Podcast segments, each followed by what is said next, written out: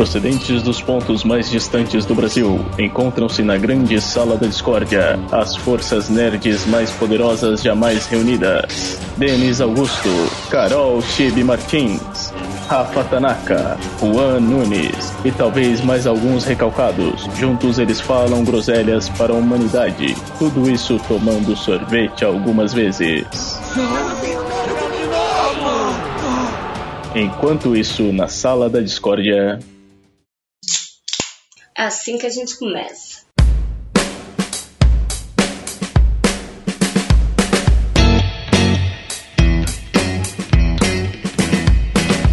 Sejam bem-vindos mais um Sala da Discórdia. Eu sou a Tibi Martins e dessa vez eu mandei os meninos passearem. Eu sou a Pamela, podem me chamar de Pamis e Força Mulher Preta. Eu sou a Nunes e eu tenho medo de This America. É isso aí, pessoal. Como vocês podem ver, neste episódio não tem cueca. Trancamos todos eles no armário e vamos falar de uma coisa muito mais importante. Então, fica de olho e vamos ao cast.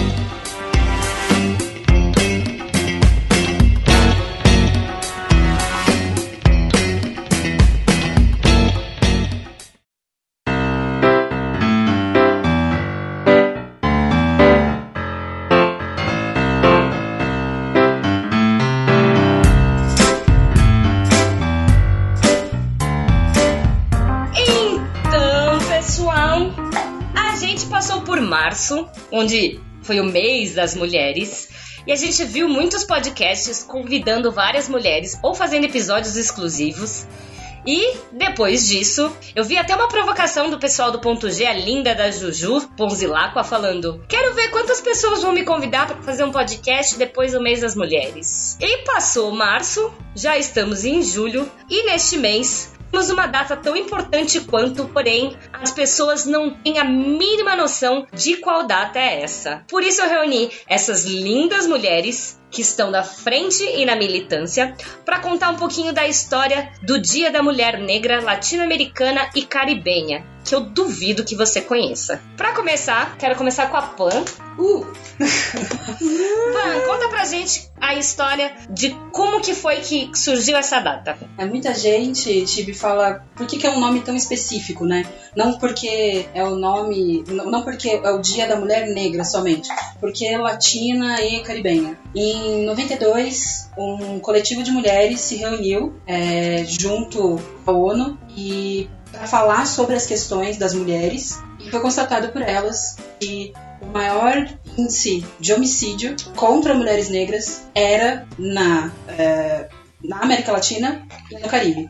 25 países, 15 eram nesses territórios. E aí, por isso, elas resolveram se unir e falar sobre isso. Então, nesse encontro dessas mulheres, eles falavam sobre, falaram sobre machismo, falaram sobre racismo e como isso podia ser combatido. E essas mulheres estão juntas até hoje. Então, tem mais de 20 anos que elas estão aí falando sobre isso, fazendo essa movimentação. Então, começou é, o Dia da Mulher Negra Latina e Caribenha por causa dessa motivação. Serem os lugares que mais tinham esse problema, essa questão em relação à mulher negra. E hoje em dia, quem que vocês enxergam que tá na frente desse movimento? Sim. Olha, hoje em dia a gente tem uma força muito grande aqui em São Paulo, dentro da militância para a mulher negra, que a gente vê dentro de muitos sites, inclusive o GL10, quero citar aqui, que é um dos porta-vozes da para mulher negra, é uma fundação para mulher negra que tem mais de 30 anos.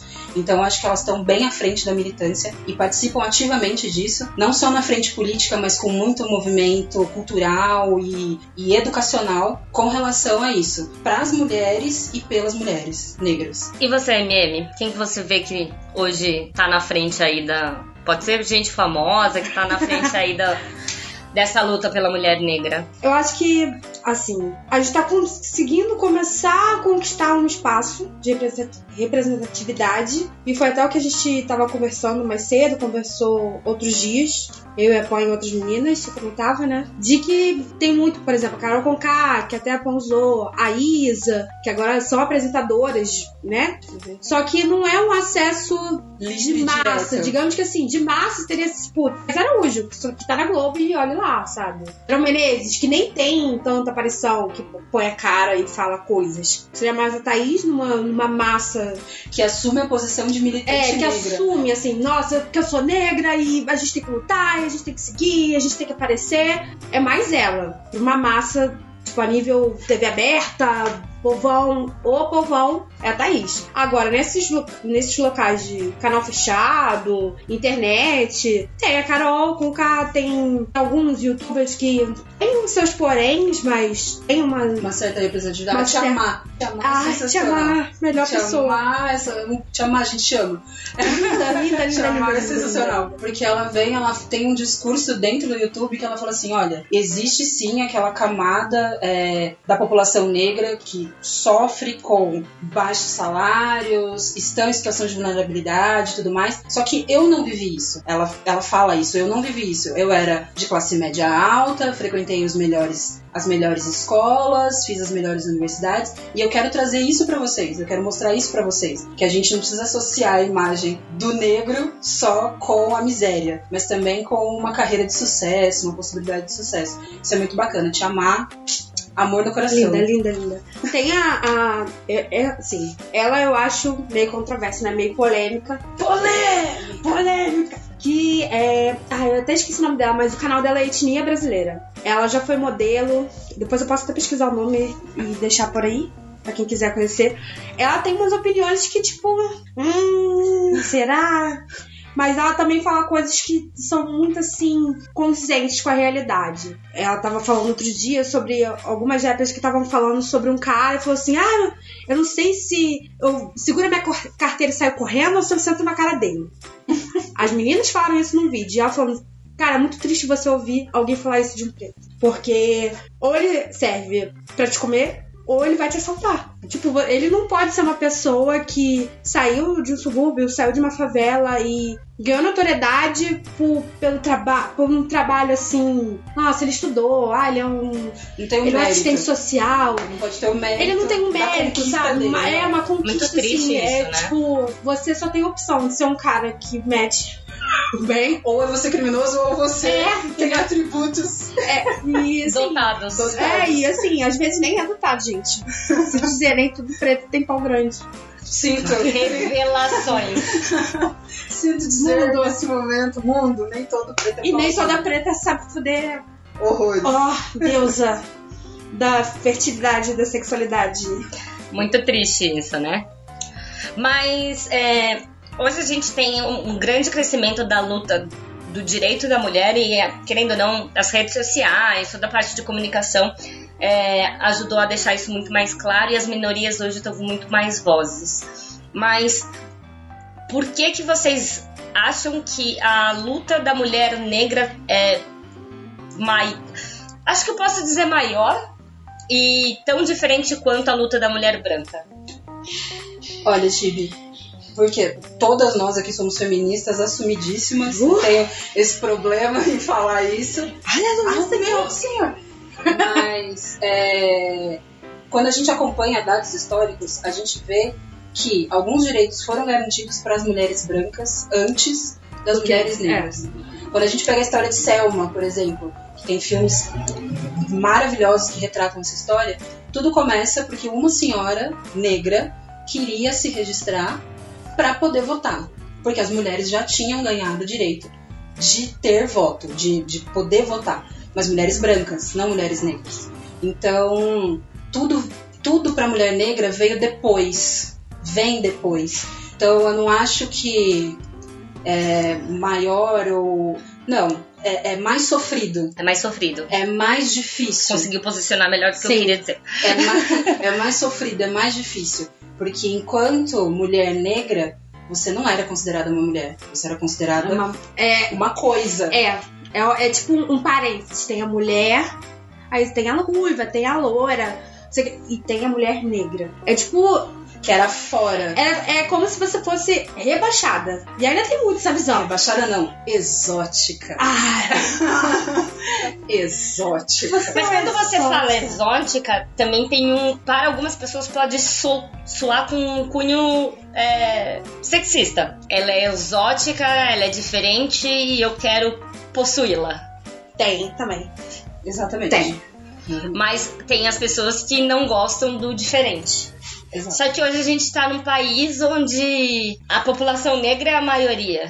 Pô, a gente é mais de 50% da população. No estado de São Paulo, todo mundo fala assim, aonde existe a maior concentração de população negra é, no país. Todo mundo fala, Bahia. Não, é onde tem a maior concentração de cultura afro. É na Bahia mesmo, que ali foi onde começou a chegada e tudo mais. Mas aqui em São Paulo, a gente é muito mais da metade. Então aqui tem muito mais negros do que em outros estados. Então a gente vê que, que, que, que é isso. A gente ainda é a maioria da população, mas a gente não é considerado incluso dentro dos direitos. E assim, de. Desculpa cortar, mas assim, de fato, vocês são daqui de São Paulo, né? Eu sou carioca. Ainda tô conhecendo São Paulo, né? Não posso dizer uma totalidade. Mas no Rio, você vê que tem, tipo, divisão mesmo, como se fosse antigamente. Tipo, tem um espaço branco, tem um espaço preto. Que nem nos Estados Unidos. É, você, por exemplo, você vai na Zona Sul do. Rio, você, você vai ver preto. Você vai ver preto no final de semana, naquele dia de sol de rachar, do verãozão. Porque quem é o branco que mora ali, não vai ali. Mas até tem, tipo, o centro de São Paulo. O centro de São Paulo é onde reúne a- a- as maiores atividades da população negra aqui de São Paulo. É onde tem samba rock, é onde tem as oficinas de hip hop, é onde você vê os b-boys, é onde você vê grafite, que é, é cultura preta. É cultura preta. E ali fica concentrado no centro da cidade. É periférica, tem ali da periferia, mas o centro de São Paulo, você vê muito mais negros do que eu vejo aqui no meu bairro, por exemplo. Vejo eu e a Jéssica. Bem isso mesmo. É bem isso mesmo. É porque vocês estão na terra italiana. Ma che merda, tô na moca, belo.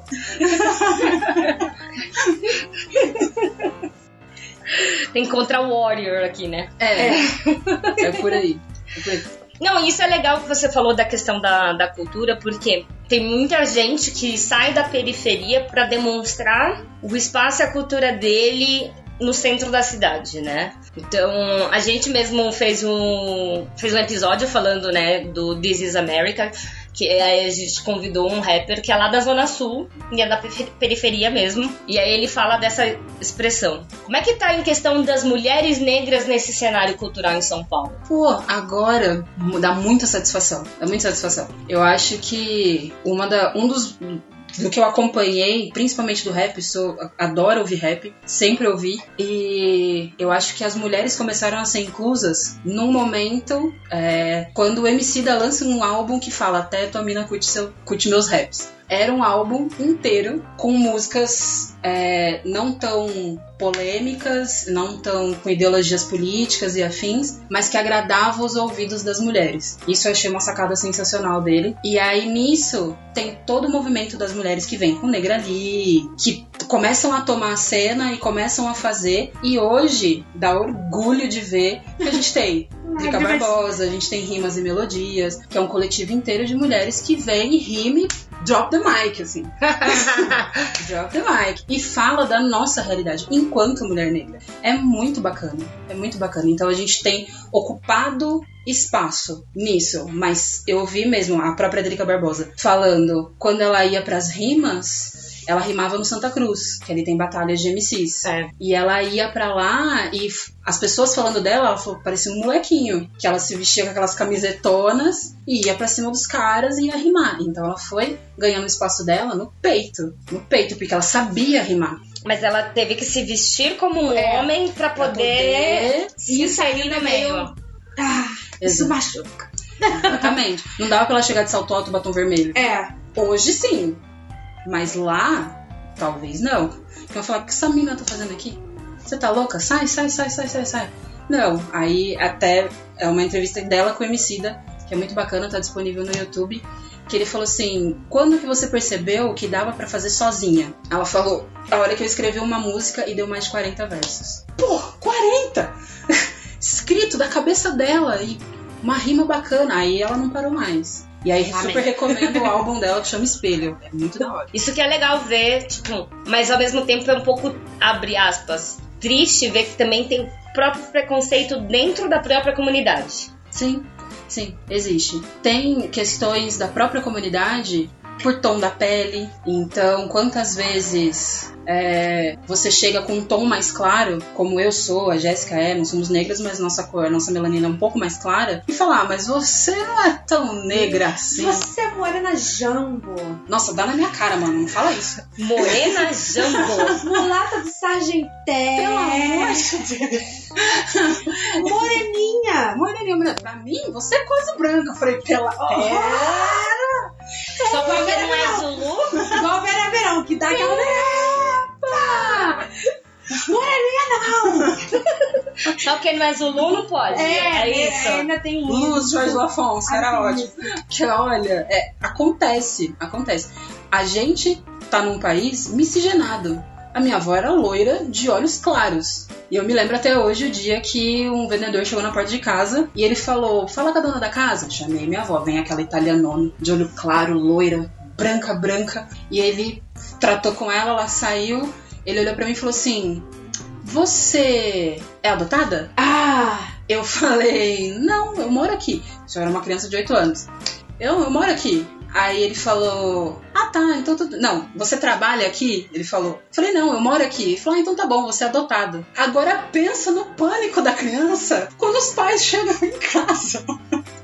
Meu Deus! Pânico da criança quando os pais chegam em casa? E aí, naquele dia, meu pai sentou comigo. Meu pai militante a vida inteira, minha mãe militante a vida inteira. Então, assim, não tinha como eu fugir disso. Falaram: olha, vão te julgar. Vão dizer que você não pode, pela cor da sua pele. E mais, você é mulher. Então, vamos começar? E ainda a partir daqueles dias eles começaram a me levar em reuniões e eles começaram a me explicar mais coisas, as coisas pra ler. Mas eles falaram: olha, eu não achei que ia ser tão cedo. E na porta de casa. Não, mas é bem. Pega bem cedo, porque me- meio que me identifico, mas de fato eu sou adotada. Porém, Porém, é uma realidade, é uma verdade. Só que assim, meu pai é negro e minha mãe é branca. Minha mãe é não louraça, mas minha mãe, tipo, tem aquele louro amarelado, assim, da farmácia. da Porque é farmácia. mesmo. É castanhos. É castanha, aí me põe um lourinho. E meu pai é um negão. E só que assim, eu me pareço um pouco obra do destino, Deus, deuses, universos, entidades. Obra do destino, eu pareço um pouco com os dois. Eu tenho um jeito do meu pai e tenho um jeito da minha mãe, tanto físico quanto personalidade. Só que meu pai é um puta negão do olho verde, cabelo liso, e minha mãe, loura do cabelo liso, branca. E aí, eu, como criança, de olho castanho, gordinha, minha mãe fitness, meu pai esbelto, militar, e eu com o cabelo todo cacheado, e assim, sempre tem a pergunta: Ah, era adotada, não é? É, mas é. E isso foi uma coisa que meus pais nunca esconderam de mim que eu era adotada. Então, esse lado, eu sempre fui muito bem resolvido. Meu problema nunca foi ser adotada. Meu problema é não ser identificada como filha dos meus pais Isso. adotivos. Porque eu cheguei em casa no dia 2. Não tem nem como dizer que eu tenho outros pais, porque. Imagina, sua Não. casa. Sua casa, sua Cara, minha família. casa, minha Sua família. família. Não tem nem como imaginar outra família a não ser a família que eu tive, que eu tenho. Então, assim, era mesmo, sem, nunca foi um tabu na minha casa ser adotada. Mas tem aquela coisa, por, por meus pais não serem militantes, tudo bem que vieram de, de famílias humildes, mas não serem militantes e serem meio alienados politicamente, te- eu tenho aquela coisa do arruma o cabelo, Alisa. sempre ando arrumada. As pessoas. Eu, eu entendi, eu hoje entendo que isso foi uma forma deles me protegerem dessa situação. Tipo, Entendo. ah, ela é adotada. É mesmo, mas ela tá aqui com a gente. Ela é nossa filha. Mas a, a sua mãe já foi questionada porque ela resolveu adotar uma menina negra e não uma menina branca? Oh, várias vezes. Várias vezes. Várias vezes. Não, já. Já foi questionada. Ah, por que que você não pegou uma branquinha? Sei o quê. E. Assim, a história da minha, da minha adoção foi meio conturba- conturbada porque não foi processo. Hoje tem todo um processo de você entrar numa fila, de você botar a sua preferência, o que eu acho muito bizarro, mas enfim. Você botar a sua preferência. Mas eu fui adotada por outros meios. Tipo, ah, eu conheço uma família de uma mãe solteira que Não quer a criança. que não tem condições de ficar com a criança e vão, vão conhecer pra ver se rola. E comigo foi assim, rolou. Só que aí ficava, ah, você vai adotar uma criança? Primeiro que tem aquela questão do ela não é do seu sangue, você não vai ter amor. Sempre. Nossa. Sempre. É sempre essa defesa, né? Imagina, mas não é seu. Não é, seu. Sim. Não vai ter amor por você. Você não, Meu você não vai. É, o amar é diferente, gente. O amar não é diferente. Não é diferente. Amor é amor, gente. Gente, tive todos os problemas que mãe e filha tem, eu tive. Todos os Amor, amores amor. que mãe e filha tem, eu tive também. Então, assim, não tenho nada a falar dessa parte, o amor é igual. O desespero de pensar na minha mãe doente ou qualquer coisa, acontecer alguma coisa com ela, é o mesmo. Ah, a gente sabe. É o mesmo. Pai, a mesma coisa. E meu pai, eu dei sorte. Disso eu posso dizer que eu dei sorte, porque meu pai era um pai presente pra caralho na nossa vida. Sim, chegava junto mesmo. Só que ficava, ai, porque ela é preta, não se parece com ela. Como é que você vai gostar de alguém que não se parece com você? Já não é do seu sangue. Mas ainda isso- esse lance de parecer não dava na mesma, porque eu sou a cara do meu pai. de Frente, costas e malandragem. Frente, costas e malandragem e não adiantava. E assim, meu pai também era um negro mais claro. Minha avó loira, meu avô negro. Ele saiu ali meio seis e meia, que a gente É. em casa. Ele saiu ali meio seis e meia e ele não suportava. Queria arrumar briga com ele, era falar que ele não era tão negro assim. Nossa, ele virava o giraia, não era virado no, era o O giraia. entendeu? Ele ficava muito bravo. Então, e aí as pessoas, quando elas falam isso, elas esquecem, independentemente de adoção ou não, mas elas esquecem que a gente tá num país miscigenado. É, não, é como se só tivesse branco. Não. Né? Nossa, você ter parente branco? Uma das rimas das, da- das rimas e melodias, elas falam. Uma delas fala, ela é curitibana e ela fala: é, eu tenho Portugal, Itália e provavelmente Angola. Então ela tem essa noção de que ela é misturada. Ela falou: os brancos falaram que eu era morena, os pretos me ensinaram que não. Que não é. Ela não é. Ela não se identifica com isso. E poxa, se eu tô dizendo pra você que eu sou negra, você vai falar que eu sou menos do que isso, cara. Respeita a minha opção. Né? Exatamente, exatamente. Muito isso. E aí sempre teve esse fator de você tem que estar com, uma, com, uma, com uma aparência X pra se enquadrar aqui. Mas não era tipo que meus pais queriam que eu não tivesse uma personalidade. Era uma forma de se enquadra desse- nesse mundo que a gente vive Pra não, fizer, não, não fazerem perguntas. Pra não fazerem mal pra, pra não você. fazerem mal pra você. Pra Era não mais fazerem perguntas, né? Era mais uma forma de proteção da parte deles comigo do que, tipo, minimizar que eu era negra. Sabe? Era tipo, vamos relaxar seu cabelo, alisar seu cabelo com 4 anos de idade, pra você não ter o cabelo tão crespo assim, pra não fazerem tantas perguntas. Vamos te botar sempre muito bem arrumado, igual uma dondoca patricinha, pra não ter tantas perguntas. Faz o que todas as meninas brancas de classe média querem fazer, que é balé. Vai fazer uma dança, vai fazer jazz, vai fazer canto, usa rosa. Nossa, mãe, te amo, mas te perdoo. te amo, mas olha, por quê, gente? Rosa cintilante, na negrinha, não orna. Eu posso Não, dizer que mesmo sendo branquinha, eu nunca gostei. Não orna. Parecia um danoninho, tudo rosa. Triste, muito triste. E aí tinha, tinha essas coisas pra. Não que estivessem minando a minha identidade. Foi um amarelo, Mas é um- amarelo no negro, amarelo é tão maravilhoso. lindo. Maravilhoso. Amarelo, la- amarelo, laranja, verde. Verde, maravilhoso. Não, rosa. Por quê? Porque é menina. Tem que usar Tá rosa. rosa. Gente, balé, colã, tutu, rosa. Maravilhoso. Gente. Coque. Coque Nossa. era treva, porque aí você tem que sentar meia hora no Aí chão. fica puxando. Aí sua mãe puxa até o fim da sua cabeça. Você vira japonês. japonesa. De tanto que puxa aquele cabelo. Você sente um oriental ali Usa vindo. mais cinco xuxinhas. Maravilhoso. Porque uma arrebenta, aí tem a outra, e tem a outra, e tem a outra. E os tic-tacs da cor do seu cabelo pra segurar, Segurar o resto. os cachinhos, os baby hair, os cachinhos, os Os cachinhos. É, é, É tenso. E passa creme, É tenso. e passa gel, E spray no final. spray. E reza. Porque, se, porque vai soltar essa merda. E aí dá uma hora e meia, já tá tudo. É. O meu era assim, ficava Tá. aquela nuvem de cabelo pro alto, com coque, tudo misturado. Isso daí era a falta da oração. Que a mãe dava aquela abençoada que nem, mexia, nem Deus mexia no Não, cabelo. o meu ficava todo cagado. nem mexia no Era cabelo. sempre assim. Igual, tipo. É que sua mãe tinha o cabelo crespo, a dela não. A minha não. Ela não tinha expertise. Não, tanto que assim, quem arrumava meu cabelo era meu pai, não era minha mãe. Minha mãe não tinha o menor jeito. Minha mãe nunca Quem teve. cortava meu cabelo era meu pai. Véi. Pensa. A criança parecia um menino. O meu maior desespero era o dia que meu pai não podia arrumar meu cabelo e minha mãe tinha que arrumar meu cabelo. Nossa. Não quero. Olha, eu, eu chegava a chorar. Às vezes, de- de- que ela puxava de um jeito que machucava e me dava um desespero. E tira a mão do meu cabelo. Mas assim, tadinha. Não posso culpar, né? Era o Não. que ela sabia fazer. É o que ela, era o melhor que ela podia fazer dentro do que ela conhecia. E Pra gente ver como a mulher negra não sofre só na rua, né? Mas dentro de casa também. Vamos listar? vai listar, vai Vamos listar. listar. Por que, que você não alisa esse cabelo? Problemas estéticos, temos. Problemas de relacionamento, horrores. Problemas interpessoais, a gente briga assim. assim, dá pra fazer uma lista do que se enfrenta. Não, e ainda tem aquela famosa frase: verão, Rio de Janeiro, 55 graus na sombra. Passa protetor pra você não se queimar tanto. Tanto, vamos. Tanto. Passa protetor pra você não se queimar tanto. Maravilhoso. Essa frase é tão sutil. Quanto uma bicuda no ventre, né?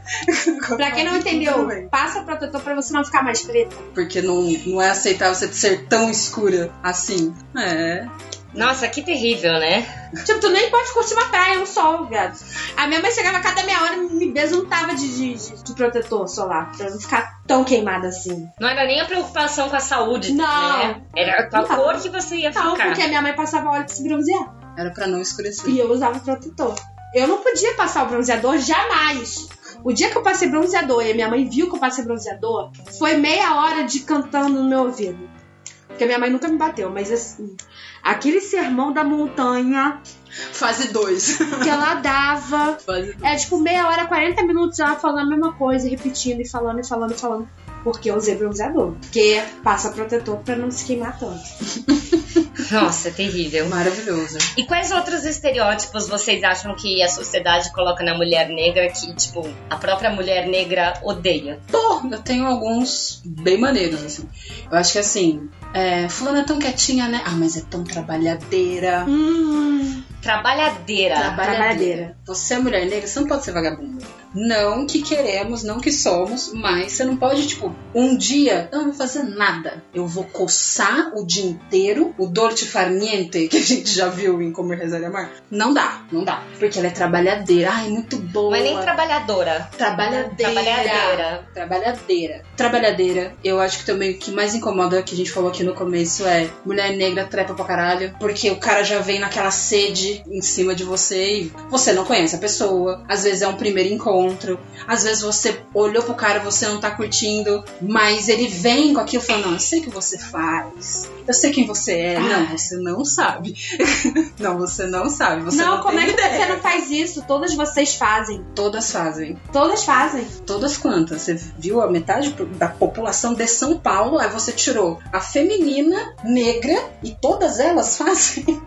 Você jura? Todas mim? fazem. Por que, que você não quer fazer? É triste. Acho que são os dois pontos que mais me incomodam é, é o trabalhadeira e o cama. É, tem. Esses são os, os mais. Os de mais fuder. E tem também o, tipo. Esse, esse me incomoda bastante. Eu acho esse meio sutil ainda, assim. Que é o. Tipo, você é forte. Você é emocionalmente forte. Você tem que aguentar. Você é negra, você aguenta. Você aguenta nego te xingando. Você aguenta nego te usando. Você tem que ter sangue de barata porque você, é tem sangue negra. de barata porque você é uma mulher forte. E, mano, tem horas que eu não quero ser mulher forte, não. Não é que eu não seja, mas tem horas que eu não quero. Às vezes a gente Não, precisa é. ser toda mulher. Toda mulher. Toda precisa. mulher. Uma hora, Toda mulher. todo Precisa. mundo uma hora, mulher, homem, todo mundo uma hora tem um momento que quer, tipo, sentar no sofá, chorar ouvindo a música mais forte da face da Terra. Curtir uma depressão. É meio esquisito falar isso, né? Mas assim, tipo, curtir um. Curtir aquele momento aquele triste. momento triste. Porque todo Todo mundo mundo tem todo que mundo curtir. bad. É, todo mundo. É, bateu a bad e eu, tipo, respeitar que eu estou de bad e ficar na bad por algumas horas ou Mas tirar você- uma tarde. Você é uma guerreira. Você é uma guerreira, uma mulher forte, negra, não sei o que. E aí. Já Porque por o negro já passou coisa. por tanta coisa, você tem que carregar isso. É, Ah, é pra tipo assim, sempre. Pra sempre eu vou, eu vou ter o direito de ser escorraçada e não falar nada, ou de ser escorraçada e sofrer calada, porque eu sou negra e eu tenho história. Até nesse lance de ser mulher forte e dessa, desse nosso antepassado, do- dos antepassados, é duas coisas. Primeiro, um dos maiores atentados que tem contra a mulher negra hoje em dia é dentro da obstetrícia, porque o maior índice de morte de mulheres negras é em trabalho de parto. Ah, é? É em trabalho de parto.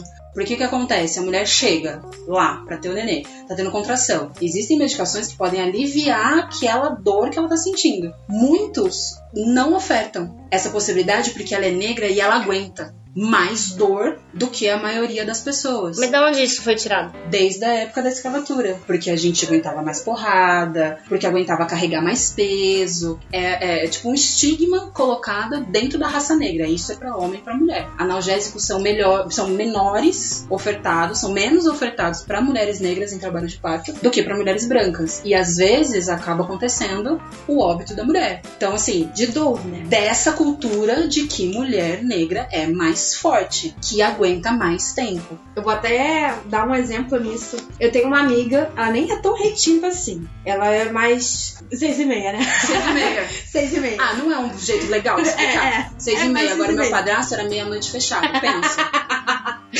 É mais. Nem seis e meia, ela mais assim, cinco, cinco horas.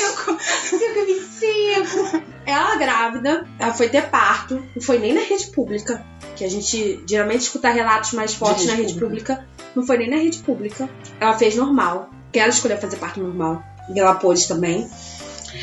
Só que na hora ela tava dilatada, mas ela não tava conseguindo fazer força o suficiente porque ela já tava cansada de fazer força. É, porque é normal quando você tem um trabalho de parto muito longo. E aí a enfermeira, Às 24 horas. o médico fala assim: ajuda ela. A enfermeira botou um joelho na maca, ela tava deitada, debruçou sobre o- por cima da barriga dela, e empurrou, fez força de cima pra baixo, do peito para do peito para barriga, pra ajudar ela a fazer força. Não sei que força é essa que precisa de alguém debruçar em você e apoiar o seu corpo todo. Tem uma manobra que se faz, mas não é desse jeito.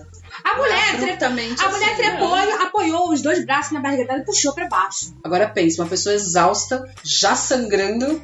Ela falou que ela ficou desacordada por um tempinho por causa desse, desse movimento, que ela sentiu tanta dor, tanta dor, que ela, ela ficou meio que assim, meio que deu uma apagada. E cara, qual é a necessidade de alguém. Se fosse uma gravidez que assim, ah, ela não tá dilatada, ah, não, não tem força suficiente, ela tá doente, alguma coisa assim, Ou até mesmo esses medicamentos. Usar alguma coisa pra dar uma anestesiada nessa dor. pra ela fazer poder isso. fazer a manobra. Mas assim, ela já tava. Ela já tinha tomado a injeção da, que dá na, no quadril, aqui na lombar, né? A hack. É, já tinha tomado a hack, ela já tava 5 horas na maca tentando Nossa. parir. E a filha da puta sobe na maca, faz toda a força do mundo na barriga dela. Nem pra avisar. A mulher só subtrepou e empurrou. Ligado? explicar. Pra que, né, atendimento humanizado? Entende? É, acontece muito isso. Que vem dessa cultura de que mulheres negras são mais fortes. E a outra parte é justamente da escravidão. Porque quando a gente fala assim, cultura negra brasileira, a gente pensa da escravidão pra frente. E não é isso. Eles Não. vieram de algum lugar. Eles Sim. têm uma, uma história anterior. Até o que a gente tava comentando antes, que foi acho que uma das palestras que mais me enriqueceram, que foi da Tatiana, que ela é uma. Ela é doutora agora da Unesp. Ela. Uh! Força Mulher Preta! Ela, ela, ela, já, ela era mestre quando eu conheci ela, e agora ela defendeu o doutorado, virou doutora, morro de orgulho. É, ela, diz, ela disse isso na palestra. Ela falou assim: quando a gente fala cultura negra brasileira, na hora você pensa na escravidão pra frente. Ela falou: não, a gente veio de algum outro lugar. Quando a gente fala de escravidão, a gente fala da terceira diáspora. Tem duas antes, que fala de lá, da onde a gente veio. O quanto de tecnologia negra a gente não está usando aqui nesse momento. Que foram pessoas negras que inventaram. Minha geladeira que está fornecendo nossa cerveja geladinha. Wakanda Forever! É a invenção do negro. Então, assim, a gente não consegue ver isso. Porque todo momento da nossa história é mostrado pra gente o quanto a gente é inferior. O quanto a gente só serviu pra capinar ou reproduzir. E, e não é isso. A gente tem muito mais história, muito mais cultura do que muitos outros povos. A gente estava aqui antes. A África tá aí há muito tempo antes do que outras nações aí pelo mundo. A gente só era mais. Não vou dizer primitivo, porque. Não tinha tanta visibilidade. Exato, exato. Era um lugar a ser explorado. Ah, explorado de conhecimento e não explorado Como exploraram como foi. como foi, né? Então talvez seria diferente. Então,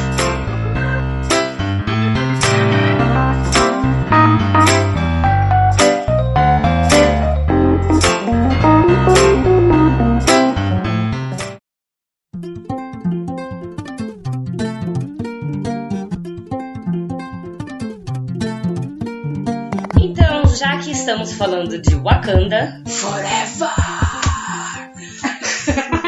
quero entrar agora num assunto mais para os dias de hoje e para representatividade no cenário da cultura pop. A gente já falou um pouquinho aí de música, né? Mas é, eu sei que esse assunto é vasto, então a gente vai tentar reduzir aí algumas coisas, porque se for falar. A gente se empolga. Eu tenho certeza que nesse momento vai estar tocando os Americans. Talvez não. Ok, eu vou trocar. Yeah! Não, eu, eu Viu? fiz um yay, parece que eu, eu sou contra a música. Eu não sou contra a música, eu só tenho medo do caralho do clipe, só isso. É porque, como já tocou em outro cast, a gente pode aproveitar, né? Outros negros que. Com certeza. Sim. Tipo, tocar Rico da Lação. E como a gente tá falando de mulher Não. negra, Rima sem melodia. Também, pode ser. Drica Barbosa. Sim, sim, sim, sim. Vamos Aí representar uma. Mas quem que Conká. o que, que vocês acham que foi, tipo, a primeira negra brasileira, assim, que explodiu na música? Porra! Na música, eu ia, assim, sem pensar, eu ia falar Elza Soares. Mas a maioria das negras cantoras, elas eram sambistas. Eu já ia meter um Alcione. Foi a primeira Então, que veio na minha cabeça. Alcione, então, mas aí a gente Alcione. tem Juvelina Pérola Negra, a gente tem a Dona Ivone, que nos, que nos deixou esse ano, Dona Ivone Lara. Então, assim, É, estavam no aí samba, É. há muito tempo e fazem muita música, mas que não é tanto de, de, desse Do lado do rap. Isso, exatamente. É. Que é mais do nicho do samba. Mas, eu acho que até. mas eu mesmo no acho que- MPB a gente tem, né? A, Sim, deixa eu pensar. a própria Elsa fazia um pouco, né, de, Sim, de sim. MPB. Sim. Aliás, A os Gal Costa. Elsa- Nossa senhora. Gal Costa, a, a, a- Meu Deus do céu, a Morana de Angola que leva o chocalho amarrado na canela. Ela leva o chocalho? É o chocalho que mexe com ela. Esqueci o nome. Lembro. pessoa lá, também ninguém lembra, mas tudo bem. Ela também era sensacional e, fala, e ela trazia mais elementos de cultura dentro da, da música do que, do que os outros. Os outros cantavam o cotidiano, né? Ela não, ela fala isso, né? Morena de Angola que leva o chucalho, então já vinha trazendo Pega elementos lá. Dessas, dessas histórias. Também era muito legal. Gente, não vou lembrar o nome dele. É, de seriado, eu acho que a gente viveu muito tempo na Clara Nunes. produção. Lembrei. Clara Isso! Nunes. Pô, ainda, é, ainda tem o mesmo sobrenome, eu esqueci. Clara Nunes. É dessas, sou Pô, dessas. Porra, Clara Nunes. Aí nos, nos filmes, seriados, a gente teve por muito tempo negro na posição de, de servente, né? O de Servente, bandido. bandido, mendigo, Escravo. escravo. E hoje a gente consegue ver uma grande mudança nisso acontecendo. Eu acho que um dos primeiros, e aí é a Branca falando, porque a gente não sabe como. Primeiro tem o preconceito daqueles negros que falam que a gente não deve consumir, o que eu acho isso errado, porque a gente tem que que consumir para aprender a respeitar. Claro. Desses seriados mais modernos, um dos primeiros que eu lembro de ter uma mulher na frente é, negra é How to Get Away with Murder. Sim, sim. Viola Davis, Diva, Master. Nossa, sensacional. E, e mostra o fato é, da diferença dela ser negra e advogada e professora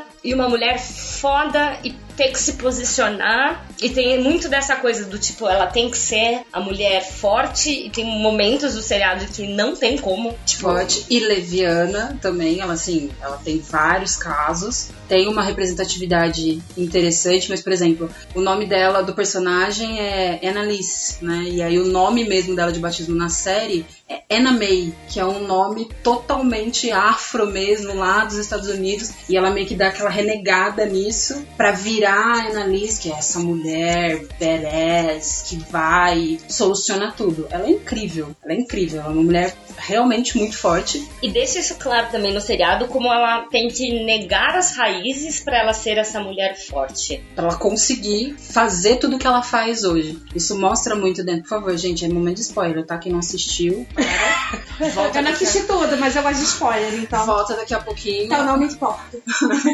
A Nunes, ela é, ela é diferente. Ela de spoiler, ela é diferente. Eu amo spoiler.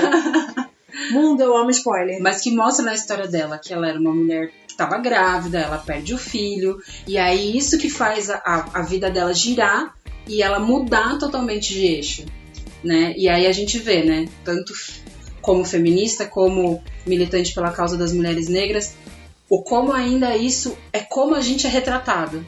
A mulher, a mãe, que ela é isso porque ela perdeu o filho. Então ela não pode mais ser a Anna May, ela tem que ser a Ana Liz e ser forte e continuar e, né? e aí ela casa com um branco, mas ela tem um amante que é negro. Então ainda reafirmando alguns pontos, apesar de uma interpretação belíssima da Viola. Nossa. Jamais falaria ma- mal de Viola. Nunca mais, jamais. Jamais. Jamais. Sensacional. Melhor Oscar. Sensa- Melhor Sensacional. Qual- vez. Ah, não, eu ia falar, quais outros Não, seriados toda hoje? vez que eu vejo. How, How to Get Away of Murder. Como se livrar de um assassinato. Como se livrar de um assassinato? Acho que foi assim. É, eu também não sei, mas acho que sim. Toda vez que eu vejo, eu sempre lembro na, em algum momento da minha vida remoto, eu fiz engenharia. e aí, na engenharia, é um, é um curso bem elitistazinho, né? Tem bastante branco, enfim. Mas eu tive dois professores negros, só, também. Dois professores negros na engenharia. Esses dois professores foram os melhores e os piores professores que eu tive. Porque eles eram os que explicavam melhor, mas eram os que tinham as provas de fuder e de, de cobrar da gente de um jeito. E aí eu, eu me pegava pensando, tipo, será que eles fazem provas tão difíceis porque eles precisam provar que sabem muito? Em alguns momentos pode ser que sim. Será ser que eles vão ser cobrados se eles não forem vistos como professores exigentes? Pode ser que sim. Pode ser. Porque assim, na- foram em, em universidades diferentes, federais, e era o único que eu tive. Pode ser que sim. Numa era o, o cara, era o único que, tive, que eu tive. Na outra, ela era a única mulher negra professora do meu curso. A gente sempre tem que provar E por incrível coisa. que pareça, eles são casados. Eu só descobri isso depois. Achei lindo. Que casal, olha Achei esse casal lindo. aí, bicho. Não, e assim, matérias suaves. Cálculo 3 Ah, delícia. e pesquisa operacional. Me respeita, eu sou de humanas. E pesquisa operacional. Quem, quem é de exatas vai saber que é o Me catismo na terra. respeita, me Pesquisa respeita que eu sou de humanas. Se tiver um semestre de estatística, pode morrer. eu tô aí, formada, CRP ativo. Mas aí me sempre fica esse pensamento de assim. Menina miçanga na Paulista de domingo. Nossa, feliz O Mas- que é meu sonho? Abrir um bar na praia, largar tudo isso aqui. Mas sempre fica esse, sabe, quando eu vejo fora das séries, tudo bem que as, as séries de certa forma retratam a vida real, assim, ou tentam pelo menos, sempre fico pensando se quando eu vejo ali prova viva, aquilo acontecendo, se tem esse histórico. Uhum. Então, assim, eu preciso provar que eu sou muito bom, eu preciso provar que eu sei. Por que, que eu preciso provar mais que os outros que eu sei? Sempre. Até nessa levada de séries da, de hoje em dia, o legal foi que a gente avançou para séries que abordam o assunto de população negra e com mulheres protagonizando. Então a gente tem o Getaway of Murder, a gente tem Tudo Que Ela Quer, que é uma refilmagem do filme do Spike Lee. Tem o cara gente branca. Tem o Cara Gente Branca, que é também sensacional e a protagonista é negra. E aí é muito interessante porque o conflito dela é que é Samantha White, o pai dela é, É branco, White. O pai dela é fulano é White. branco, e ela fica nesse conflito. Acho que tem uma cena, de novo, gente, spoiler. Tem uma cena que é sensacional que ela tá andando pelo campus da faculdade, ouvindo aquela música de caucasiano que era Coldplay. Coldplay. Não, não era Coldplay, mas era música de caucasiano. A hora que vem uma outra galera que é negra em direção a ela, ela corre e muda de música. E ela bota um rap. E aí a feição dela muda, ela começa a andar gingando. Aí você fala, nossa, é isso que ela passa. Que a mulher negra, mais clara, passa. Ela tem que provar que ela é negra. Ela tem que provar que É ela é assim, negra. quando você tá com os negros, você tem que dar o seu valor que você é negra. E quando Provar. você tá com os brancos, você tem que provar que você também gosta de coisas brancas. Que você consegue falar a mesma É. língua. Você. Você ah, eu fala- também sei, porra. Meu, por quê? Então já é foda, porque toda mulher tá constantemente tendo que provar Algo. algo pra alguém. Que a Você gente é tem- digna da sociedade, que a gente tem direito a Exatamente. voto, que a gente tem, que a gente consegue fazer as mesmas coisas que um homem. Aí você chega na mulher negra e aí tem que provar que além de se inserir na, na parte de ser mulher e ter que provar que consegue fazer qualquer coisa, ainda tem que se encaixar na sociedade pela cor da pele que ela é. Porque o, o- a mulher branca, e assim, tenho muito medo de fazer essas divisões, às vezes, no, no que eu falo, no que eu coloco, porque de fato eu não queria que tivesse divisão absolutamente alguma. Eu também Esse é o concordo. mundo ideal. É o que Esse seria o queremos. mundo ideal. tivesse diferença alguma. Nem, nem entre as mulheres, nem, entre, as pessoas. pessoas. Eu não queria que tivesse divisão nenhuma. Mas é, a mulher branca, ela consegue provar que ela faz um serviço igual um cara muito bem. A mulher negra, ela tem que provar que ela faz o serviço igual a mulher branca, que faz igual a um cara e ainda ser negra. Entende? Aí a gente volta naquela questão. Oh, É, é um degrau, é um Nossa. degrau em cima de degrau. Quando a gente faz aquelas piramidezinhas maravilhosas, é isso. A última base é a mulher negra. Porque é homem branco, mulher branco, homem negro, mulher, Mulher negra. A gente tá na última faixa ali da pirâmide. Um episódio muito bacana da segunda temporada de Dear White People, que é uma das coisas que uma das pessoas que eu admiro muito na militância aqui de São Paulo, que é a professora Elisa Lucas. Ela teve à frente da coordenadoria da política para a população negra e indígena de São Paulo por muitos anos. Hoje ela trabalha na Assembleia Legislativa aqui. Eu sou assim fã dessa mulher, fã. E que ela fala que é uma das questões que a gente sempre tenta levar pra dentro do movimento e não consegue, que é a solidão da mulher negra. E The White People vem com um episódio que fala sobre isso, que é da amiga da Samantha, que ela tenta, elas estão num bate-papo na rádio e ela tenta dar a opinião dela e a Samantha corta, tira ela de escanteio. O cara que ela gosta não enxerga ela do jeito que ela é, porque tá olhando pra outras pessoas, porque tem uma fantasia na cabeça de que as outras pessoas são melhores. E a hora que ela encontra com o cara que dá o valor pra ela de por quem ela é, como ela é, o cara é uma cuzão. E chega e fala: Não, mas você tem que entender que você é uma mulher negra, forte, inteligente, mas você é melhor do que esse bando de povo aqui que você tá junto. Você é melhor do que eles. Se você não entender isso, você não vai crescer, não vai evoluir. E aí isso mostra muito bem o cenário e a solidão da mulher negra. Que é você tentando se provar a cada instante e ainda assim o seu entorno não conseguindo te Eu enxergar. conheço uma amiga que ela é julgadíssima. Inclusive é que eu falei da, do vestido de noiva. que ela é julgadíssima porque ela vai casar com um cara branco. Ela vai casar com um branco americano. E isso- USA. E ela é, USA. tipo, é tintaça. Ela é meia-noite.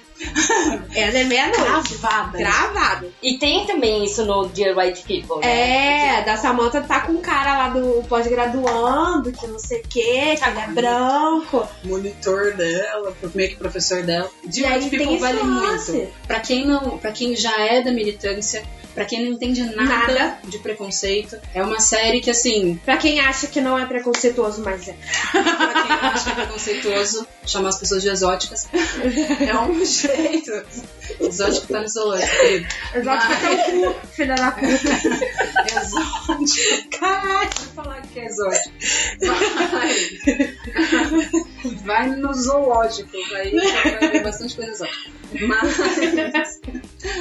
Que aí você consegue ver muitas coisas e as pessoas conseguem discutir de uma forma leve todos esses pontos do preconceito, desde mulheres, de homens, com relação a pessoas brancas que querem fazer parte e às vezes são colocadas de lado, falando, não, mas essa não é sua causa. Até você falou isso, né? Eu, enquanto mulher branca, a, aquela apresentadora que faz Amor e Sexo, Fernanda, Fernanda Lima. Fernanda Lima, ela falou um dia, eles estavam falando sobre feminismo no programa e aí ela trouxe umas pessoas do movimento negro para falar sobre o feminismo negro, que até não tá se usando essa palavra, se usa mulherio para falar dessa especificação do feminismo para mulher negra. E ela falou assim: "Eu sou uma mulher branca e eu entendo a minha condição privilegiada de mulher branca, mas não significa que eu não posso é, contribuir para a causa das mulheres negras." Concordo plenamente. Foi uma frase assim, falei exatamente isso. Só porque você não é negro, não significa que você não possa entender, que você não possa propagar a igualdade racial. É seu dever propagar a igualdade racial. Da mesma forma que eu, eu também concordo tipo, e eu conheço homens que defendem muito mais as mulheres do que algumas mulheres. Oh,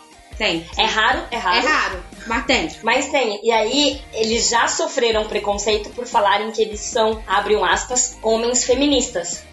Porque dizem que abre um aspas. Ai, eu tenho um rancinho, como que falar isso? Porque não tem uma terminologia. Não tem. Não mas, tem. Mas dá um rancinho. Não, por isso que eu falei entre aspas. Eu, eu. Porque quando ele fala que ele é um homem que defende uma mulher, que defende o direito da mulher, que defende a igualdade, que a mulher é tão igual quanto o homem e deveria e não ter essa diferença Uhum. de sexo ou de gênero ou de cor, eles são criticados porque são que estão defendendo mulheres, Nossa, não. né? É feminismo, né? É, tipo, é feminismo. Porque a hora que a gente pega pra ver o que, que se prega a igualdade, a igualdade, independente de gênero, etnia, cor, credo e afins, meu, é, é, é o feminismo. É o feminismo. É o recurso que a gente tem pra, pra deixar tudo igual, equiparado, independente. Porque se, se toca muito nessa questão de gênero, mas fala da igualdade. Igualdade. Quem preza isso? Feminismo. Por isso que sim, sou feminista, com orgulho. Voltando aí, a gente teve recentemente um filme dentro da cultura pop também que, que mostrou bastante isso, que foi o Pantera Negra. Wakanda Forever. É, que além de mostrar todo o cenário negro, o legal eram as mulheres fortes que tinham dentro do filme. Nossa, a general. Eu quero ser aquela mulher na vida, na vida próxima. Gente, eu sou péssima pra nome, só avisando, então, sem julgamento. general. Gente, a irmã dele. A Nossa, menina, manja de tantas tecnologias que você fala, meu. Deus, eu queria ser assim na vida. Caga sei, pra regra. não sei nem resetar o meu Android. Pra baixar uma atualização. Meu Ai, Deus! Pelo amor de Deus. Socorro! Mas assim, eu sei que tem mulheres que são muito fodas na tecnologia. Eu não sou uma delas, infelizmente, mas não é outra. Tamo aí, tamo tentando. Então, tentar, né? Cada um é forte Tá numa no- coisa, você é forte na cozinha. Ah, sim. Estamos aí. Não, E não é porque você é negra que você sabe eu ia cozinha baiana. Nossa! Não, Dona Você Benta deve agora. fazer a Dona, Benta. agora. Dona- Bota um O lencinho. estigma da Dona Benta. Dona Benta faz bolo de milho.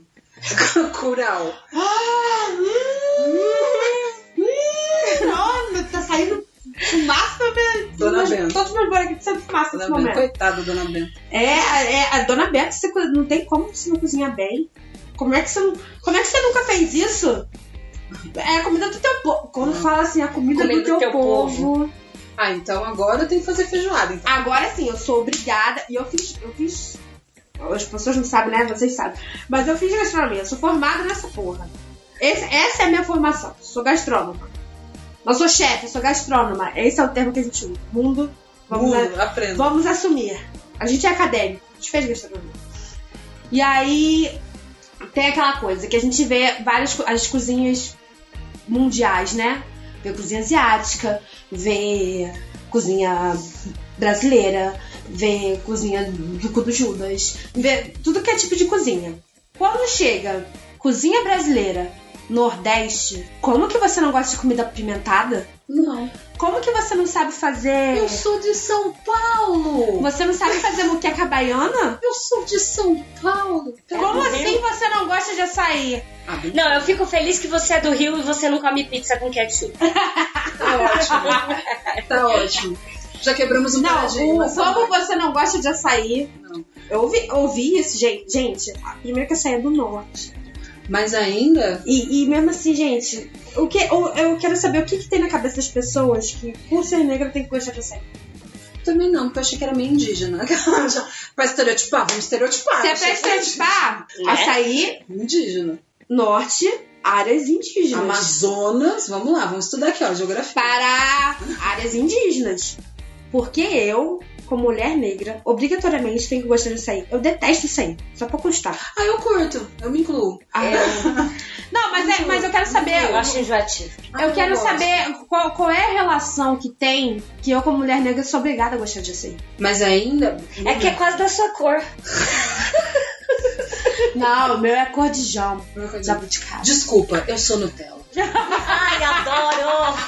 Hum, cremoso. Hum, Docinha. entendeu? E sou escorpiana. Vocês lembram do assunto. É? Vocês lembram aqui, ó. Só, só informando, hein? Só informando. A frase é feita. Mas esse lance rola comigo porque eu sou do interior.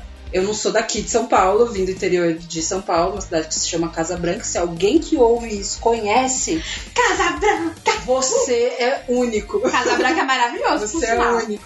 E como eu venho do interior, você tem que ser boa dona de casa, Gente, costurar, apenas não. passar, limpar, lavar. Sei fazer tudo isso? Sim, porque é da minha criação. Minha mãe me criou assim. Minhas avós me Não, criaram mas, assim. mas não pra ser servente. Não, Não pra gosto. ser daminha da, da Falei, dona da casa. Olha, eu posso ser tanta coisa que a última vai ser dólar. posso ser tanta coisa, eu tenho tantas possibilidades nessa Sua mãe te vida. ensinou a ser independente. É, Super. exatamente isso. Super. Que as pessoas confundem. Sim. Do mesmo modo que hoje a gente vê homens que cozinham, Que costuram. Cuidam da casa. Que cuidam da casa, por Muito quê? melhor. Por que, que um homem tem o direito de ser independente e a mulher, quando tem as mesmas skills, é do lar? É, exato. Porque é mulher, né? E aí são coisas de mulher, coisas de menina. Última, última, Tô rançando, tô, tá até uma a coceira. última pseudo fúria que eu senti nos últimos dias foi: estava conversando com um crush. Estava Hum. conversando com um crush. Ai, lá vem. Aí o crush solta a seguinte frase: Nossa, tô com um machucado no nariz, sei lá, e tá sangrando mais do que menstruação. Eu, eu me sinto menstruado. Moe. Não é assim? Falei, queridão, vem aqui comigo.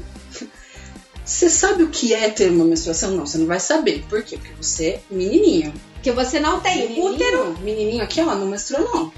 E aí eu vou te falar aqui, ó. Menstruação é pontada na sua barriga, é dor 24 horas por dia, é aquela irritação, você quer matar o mundo, mas você quer amar o mundo. É um inferno, não é assim. Ah, não, mas menstruação é melhor porque isso dura 7 dias. Eu tô aqui, ó, 15 dias desse jeito. Minha vida. Unfollow.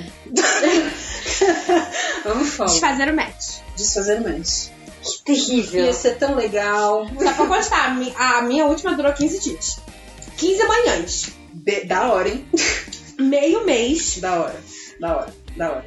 É um caos, gente. É não, um não caos. dá pra falar que o sangramento no nariz é igual. A não ser que você levou uma porrada, teve um acidente, seu nariz quebrou, saiu do lugar e você tá sangrando. Olha, eu já quebrei o nariz, sangra muito na hora, mas menstruação sangra mais. Sangra- Incomoda mais. Incomoda. Incomoda mais. Incomoda mais. Eu tenho um vídeo que eu posso caçar depois a gente põe. Que é. Fizeram um experimento dos caras deitados e põe um monte de eletrodo na barriga dos caras pra simular cólicas menstruais. Gente, Cólica vídeo parto também. é tão maravilhoso. Ai, quero ver. É um tão momento de maravilhoso. realização. Os caras se retorcem, tem um que chega a chorar e perder o ar. Aí, aí eu só- olhando só aquilo, vai filho da puta. Fala aí, ó. Fala aí que não dói nada. Fala que é, que Quer frescura? é frescura. Fala agora que é frescura. Desgraça. E nessa levada de menstruação, mulheres negras têm um fluxo menstrual muito maior. Então, a mulher negra, se ela não faz um acompanhamento ginecológico legal, ela é muito mais suscetível a ter mioma, câncer de útero, câncer nos ovários, do que as mulheres brancas. Caralho, disso eu não sabia. É, é. A gente tem um fluxo menstrual muito Mais maior. Então, tipo assim, você é um conta-gota, a gente aqui é o Niágara, querida. Entendeu? É mais ou menos por aí. E se a gente não acompanha isso constantemente com o médico ginecologista, Dá merdinha, Eu vou dá anemia. a minha mãe, ela tirou um mioma de mais de 800 gramas nessa levada. Nessa levada, sim. Ela já tinha lá seus 40 anos, mais ou menos. Mas foi mais ou menos isso, entendeu? Por causa disso. Ela não conseguiu acompanhar da forma que deveria. Deveria. Nossa saúde pública a gente bem sabe como funciona. E antigamente era mais primitivo ainda, vamos dizer Sim. assim. A gente Mais não precário, tem, não primitivo, né? A gente não tem um trabalho de sensibilização dentro da saúde voltado para a população negra. Tem um plano aí federal para a saúde da população negra, só que você não consegue acessar, você não consegue ver o que está sendo feito, o que está sendo planejado. Não, eu nem sabia que tinha. É, Tudo bem que pra mim era mais difícil, mas você sabia, já? Não. Não, Então- não, é, não é uma coisa acessível. Você aí- sabe que você tá ali nos meios. É, é, eu trabalho com, com, com política pública. Mas você pega pra ler o plano que tem, a lei que institui, fala nada com nada. Então fala assim: garantir um atendimento livre de preconceito. Jura, eu quero ir na padaria ter um atendimento livre de preconceito. Quando você pega a lei que institui o plano de ação para a população negra, fala isso. Livre, um, um atendimento livre de preconceito, que zele a igualdade, é o básico, é o mínimo que se espera. Mas não tem uma, por exemplo, campanhas mais para câncer no colo do útero. Campanhas anuais para falar de anemia falciforme, que é uma coisa da população negra também. Hipertensão, diabetes, que atinge muito mais a população negra do que a população branca. Então, por exemplo, você. Papai na vida. Você, você, garoto pimpão, que está ouvindo esse podcast, e seus pais são brancos e tem hipertensão, adivinha, você tem um pezinho na senzala. É dessa nossa mistura que vem é, essa hereditariedade de algumas doenças. Então, a hipertensão é uma delas. É característica da população negra. Nossa! Não, tem que tomar cuidado, né? Vamos, vamos avaliar se a gente nem corta, porque senão vou começar a culpar os negros das doenças que a gente tem hoje. Ah, É. Vamos fazer o seguinte, vamos culpar o senhor de engenho que resolveu lá na senzala. Dá uma, entendeu? Não é nem com a gente, galera. É, né? Foi É. antes. Então, assim, realmente, essa mistura tem a sua consequência. A, Assim- gente, vai a gente vai herdar alguma coisa. Vamos falar que isso não é uma, uma coisa para as pessoas que eles negros têm essas doenças. Gente. Não. gente, reino animal tem isso. Pega cachorro, Sim. raças criadas de cachorro. E como doentes ficam. Mesma Quantas doenças tem. Quando você mistura dois genes, você não sabe o que vai acontecer. E pode acontecer. Você pode herdar as partes boas, como você pode herdar Sim. as partes ruins. E isso acontece. As doenças são hereditárias. Então, E muitas vezes no, no negro não ia fazer mal, mas na mistura Faz. acaba. É. Exatamente. É como a gente vê. Quantos senhores a gente vê de 50 anos tendo infartos e quantos homens negros você vê tendo infartos? Vão ter lá com 70, 80. Se vão ter. Vão tomar uma medicação ali e vão ficar controlados pro resto da vida. Mas vão ficar bem. Outros não. Então é muito individual. Mas a raiz é essa. É dessa mistura que vem essas, essas questões. E a gente não vê trabalhos para prevenir. Outro ponto muito interessante que um dia eu espero conseguir escrever sobre, falar sobre isso.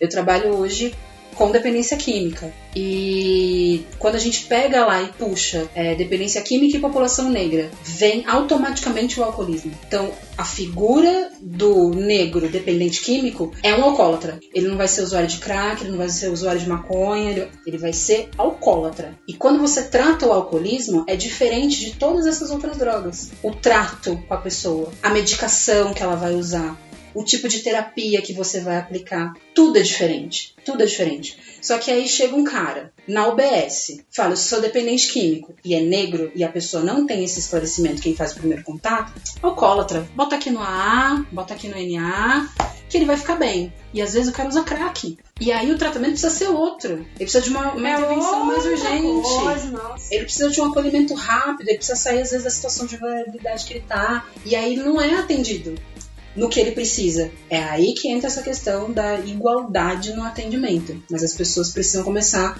a se informar mais, a se cercar mais de informação. A gente precisa sair do amadorismo. E esse é o problema da militância negra hoje. A gente é amador. Sou polêmica? Sou. Mas, tem que ser, mas e a é gente esse o vai nosso Mas objetivo. tem, mas a gente é, a, A gente, é amador, a, gente, não é. quer se profissionalizar, a gente não quer entender, a gente só quer chegar e falar, é, fui estigmatizado a vida inteira. A gente sabe o que, que a gente vai fazer pra melhorar, pra mudar, pra Sim. avançar.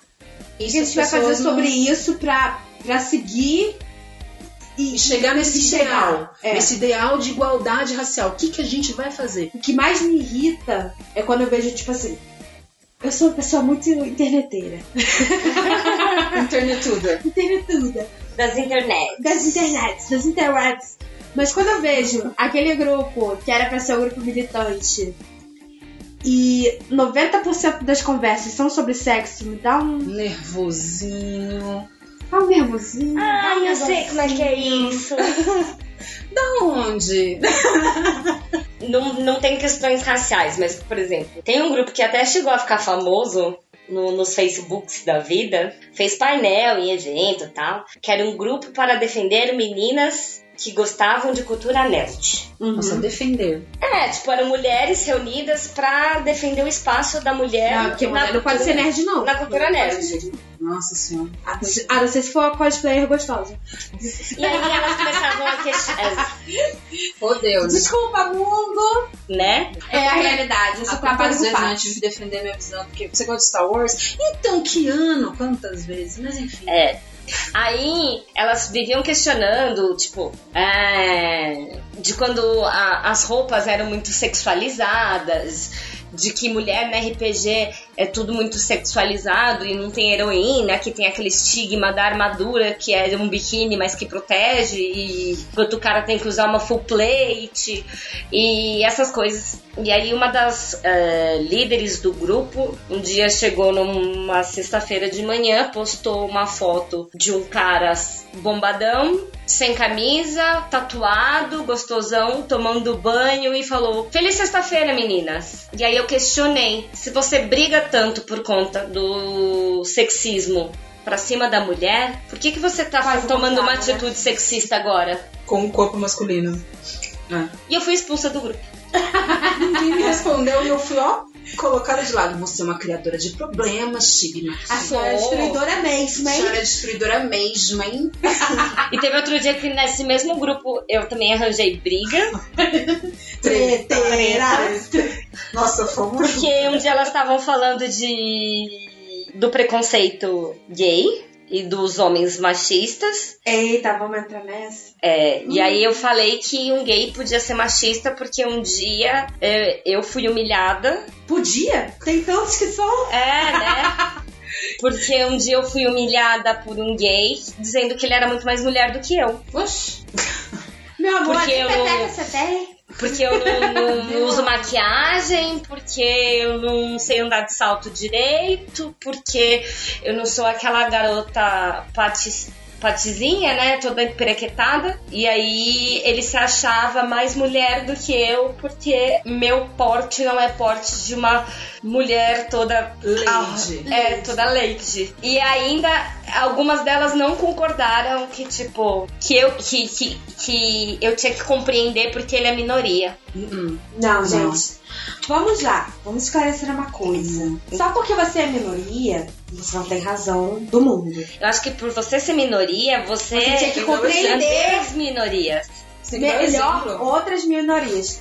Vou entrar no papo que. Não vai dar merda isso. Vou entrar no papo que eu tava conversando outro dia com uma amiga que é LGBT. Tem lá a sigla, linda, maravilhosa. Um monte de gente representando, dou todo valor, dou todo o apoio. Mas o que me pega é a, é a letra B da LGBT, na qual eu me encaixo, Na qual estou. na aqui. qual eu estou inclusa. E é um escorraçado da minoria, velho. Tu presta pra namorar, porque tu sempre vai ser aquela pessoa que vai te trocar por outro. De qualquer gênero. De qualquer gênero. Tu namora um cara, o cara vai falar que você. Tem cara que fala, ah não, você eu não namoro, porque você vai me trocar por uma mulher. Maravilhoso. Tem a mulher que não namora bi, porque você vai me trocar por um homem. Maravilhoso. Vez. Tem Tem um homem que aproveita isso porque ele vai Fantasia realizar a sua fantasia É. sexual. Tem. Mas... Tem. Tá falando disso hoje. O gay que fala que você tá indeciso. Você não que sabe passar. o que É quer. só uma fase, vai passar. É só uma fase. Eu amo Tem- pessoas, gente, eu não amo gênero. Tem também, tem também o bi que não sai contra o bi, que tem medo de sair com o bi. Esse é o que eu fico mais assim, gente. Ah, não, essa pessoa confusa eu nunca encontrei. Gente, por que isso? Pessoas confusas. Caralho, você sabe qual é a- o lance e você não consegue se relacionar com uma pessoa que tem o mesmo lance que você? Estranho. Esse, esse é o que eu acho. Mas Aí, não- né, ou ela não se entende dentro da própria preferência e por isso ela não consegue projetar no outro, ou é uma questão de eu posso ser, você não, sabe? É, de qualquer forma, eu não, não, não, não cabe na minha cabeça. E aí, até voltando no papo de música, que eu tava mostrando aqui, acho que eu mostrei outro dia pra você, o Quebrada Queen. Uhum. Sim, que é muito bom. Maravilhoso. Que é muito bom também. Maravilhoso. E, Enfim. E aí, assim, ainda tem todo esse lance, tem todo um lance de você estar numa minoria e você ser escorraçado por aquela minoria. Mano, se você tá numa minoria, o, o- a galera que tá ali contigo devia te abraçar, devia te compreender, não ficar te julgando, tá ligado? Olha só, de novo. Porque se você não gosta que os outros te julguem, por que, que você vai julgar o outro? Porque você acha que agora você tem o direito de julgar o outro? porque você é minoria. Ridículo, né? Porque Ué, tem alguém menor, tipo, Mas- tem alguém minoria dentro da sua minoria. dentro do movimento negro acontece isso muitas vezes. É, é igual o lance do, do retinto. O mais retinto fala que quem não é tão retinto não tem o direito de falar nada, que não passa pelas mesmas coisas que o retinto passa. Ui, Ui, alguém tá quebrando Não, tudo. Não. Não. É, é que empolga, né? E sai É. batendo na coisa. Não, é que me dá, me dá nervoso. Não, fora esse nervoso termo, essas que, coisas. tipo, retinto. Eu vou te dar um melhor, palmiteiro, e eu vou te explicar. Estava eu, linda, bela, formosa, negra, numa conferência no ano passado, no estadual. Conheci muitas pessoas, desde de- do setor público a movimentos sociais, e foi muito enriquecedor, foi muito bacana. Só que dado conversa dentro do nosso da nossa conversa ali e, e aí né eu sempre bocuda e para Frentex cheguei para participar de uma oficina. Cheguei ali no fundinho tô ali paradinha tal. A menina já me conhecia falou assim pelo amor de Deus me ajuda não sei o que fazer. Eu falei cadê o microfone e aí parti pra cima e a gente começou a, a- a organizar ali e um, um cara que eu fiquei amiga ali também ajudando e a gente ali se ajudando e tentando fazer o negócio acontecer. É, dado o momento que a gente tava no, meio que no intervalo, enquanto as pessoas estavam produzindo as coisas, a gente tava conversando e aí falaram: Ah, te contaram que ele é palmiteiro? Eu falei: Palmiteiro? Nunca tinha ouvido isso na minha vida. Até Eu vi na- ali. nas interwebs. Até que ali eu nunca tinha ouvido, de- assim, de verdade. Falei, palmiteiro por quê? Assim, ele já te mostrou uma foto da mulher dele? Falei, não. Por quê? Aí ele, Pamela, você não entendeu? Eu falei, não. O que, que tá acontecendo? Ele falou, minha mulher é branca. Então, eu falei, ah, então beleza, eu sou palmiteira também. A minha vida inteira foi palmiteira, meu amor. Sempre fui palmiteira, porque nunca namorei Até seu um último negro. relacionamento. Até seu último relacionamento. Nunca namorei um negro. Não, depende, porque meu último relacionamento não se, não se vê como negro. É, no IBGE ele não No responde. IBGE não põe negro. Vamos voltar aqui assim, ó. Esse silêncio foi a minha cara de pânico, gente. Calma, vamos voltar aqui assim, ó. Vou, vou beber você, eu vou golear de cerveja que a gente... saúde o podcast não é pra falar coisas erradas sobre outras pessoas que a gente já se relacionou. Enfim. Mas você percebe? Eu Então, tava, Fina. eu tava num lugar que tava se discutindo a política da população negra do estado de São Paulo. Olha o peso disso. Com pessoas de vários ramos sendo representados ali e a, a pessoa estava sendo discriminada porque ela ama uma pessoa de outra cor. Ok, tem uma questão de valorização da mulher negra, a gente sabe que não é. Tem historicamente falando, os homens negros casam com mulheres negras, deixam elas em casa e acabam saindo e traindo. Tem esse estereótipo, tem essa história. Mas, cara, você vai cercar o amor agora. Acho lindo casais afrocentrados. É maravilhoso, tipo, Thais Araújo e Lázaro Ramos, é lindo. Mas, se ele fosse branco, mas tivesse os mesmos ideais que ele completasse essa relação, não existiria esse casamento? É o que eu tava falando? Sabe? É o que eu tava falando da minha amiga palmiteira que... Da minha amiga palmiteira. Não Da era minha amiga lugar. palmiteira. Não era Ela vai casar com aquele aquilo. American Boy, branquinha, de cabelo liso. Não era lugar. Agora sou eu, que tô quebrando bagulho. que vai casar com um cara branco, americano, da, da criação tradicional. E só porque ela é negra, ela não vai casar com um cara? Porque não, não dá. Ou é interesse. Ah, se fosse assim, é, é, japonês só podia casar com japonês. Mas os japoneses, só podia.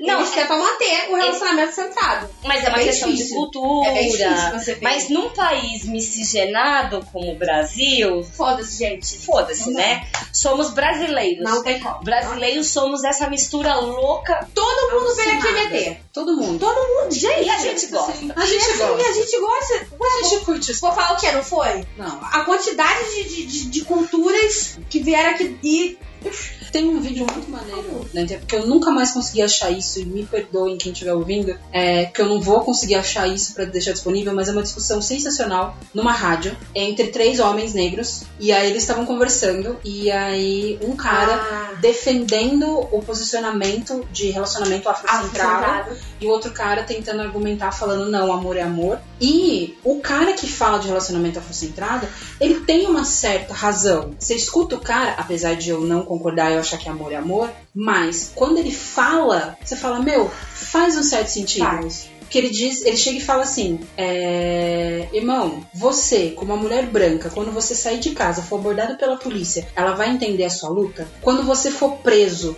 acusado de ter roubado o seu próprio carro, ela vai entender a sua luta? Ele falou, não vai, não vai entender na, na cerne da questão, porque ela não vai passar por isso, ela não passa por isso. Ela pode dividir, mas ela não vai entender o fundo, a motivação e tudo mais. É difícil. E aí o cara fala, eu não sei, esse mesmo cara fala, ele falou assim, eu não sei por que a gente tem tanto medo de defender o valor das nossas mulheres negras, porque os asiáticos fazem isso e eles não são julgados por isso. Por que, que a gente tem que ser? Eu falei, pô, verdade. é interessante, é um ponto de vista que me trouxe uma outra luz. Eu falei, é verdade. Mas ainda acho que se um cara branco brilhar os meus olhos tanto como um cara negro, é amor e aí não importa. Mas tem o seu fundamento. Esse cara branco vai me entender até uma página 2. O cara negro vai me, vai me entender até o fim do livro. E tem diferença. Tem. Tem muita diferença. Então, Por isso que tem esse caso da solidão da mulher negra. Sim, Uhum. sim. Porque o cara negro, automaticamente, às vezes, te coloca no segundo. É. Ou então te vê tão acima que não, te- não vai te alcançar. Porque é forte, porque é guerreira, porque, nossa, conseguiu muito mais coisas que eu. Eu já passei por isso. já passei por isso. Não vou comentar sobre isso. Já passei por isso. Falar, nossa, até que você é inteligente, né? Fala, jura? Mentira! Mentira, Mentira. linda, não posso. Até que você é inteligente, né? Ou então, de quando. No ano passado, eu fui homenageada nesse dia da mulher negra latino-americana no município. É nós, parceiro, no poder. Mas Tá Você vendo? vai fazer a meu troféuzinho tá aqui pra provar. E essa pessoa me acompanhou nessa premiação e eu vi a cara, não de orgulho, não era de felicidade. Era de não tô entendendo isso. de co- ele fala, nossa, como que. E, e a frase depois do evento foi justamente essa. Nossa, como eu não fiz nada da minha vida. Você não fez nada da sua vida, você não quis, amigão. Entendeu? A vida tá aí pra ser vivida. Meu espaço, luto as minhas batalhas, vou atrás do que eu acredito e boto minha cara a tapa. Se você não faz isso, é uma escolha. Ninguém vai fazer por você. É uma escolha. Você Lindo. resolveu não ir. Lindinho. Mas também tem a Linda. questão do tipo, a gente branco, por não sofrer tanto, a gente acha que a gente não tem que lutar porque tá tudo disponível. Sim. Uhum. Quando a gente vai pra mulher branca, a gente vai lutar por direitos iguais. Porque por ser branca, a gente já tem mais privilégios. Uhum. Quando a gente tem a empatia de se colocar na posição do negro, do gay, da minoria, e ainda no mais no seu caso, da mulher negra, é um outro cenário. E é isso que falta em muita gente. A empatia de se Total. colocar no lugar da pessoa Total. e enxergar que a vida é diferente Do lado sim, de lá. do lado de lá. Sim. Não porque deveria ser diferente, mas porque a gente tem toda uma cultura mundial de séculos de história que vem em cima disso e hoje a gente tá tendo voz, a gente tá tendo força e a gente tá tendo coragem de bater a cara na, no mundo e falar: não, a gente quer mudar isso.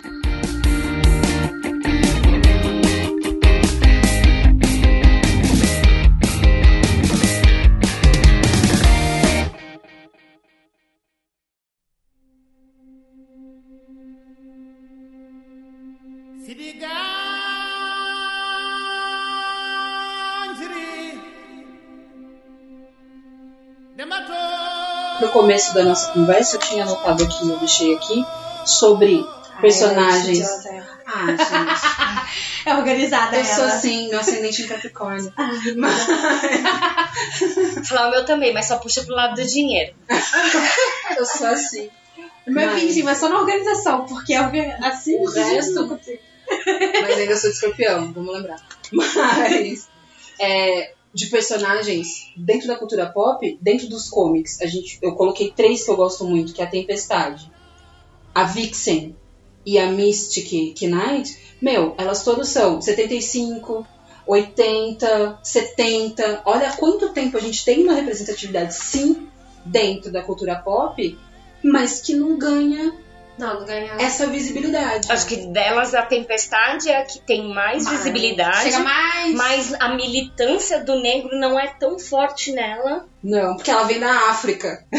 ela vem da. Ela é africana, né? Ororo. Linda, maravilhosa.